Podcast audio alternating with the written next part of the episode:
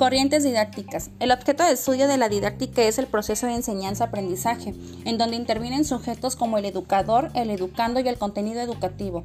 Estas proporcionan soluciones a los problemas de la enseñanza, que son siempre situacionales, de acuerdo a las corrientes didácticas suscitadas en determinado momento histórico, por lo que están contextualizadas de acuerdo con las características específicas de la experiencia educativa. Las tres principales macrocorrientes de la didáctica son tradicional, son autoritarias y en orden.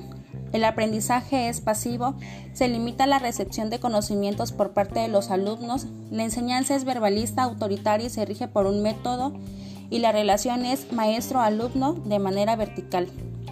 La tecnocrática. Su carácter es técnico, instrumental y neutral.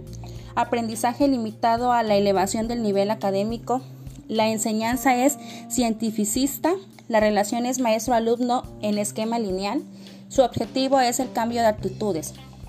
La crítica propone reflexión colectiva sobre problemas comunes. Es difícil separar el aprendizaje de la enseñanza.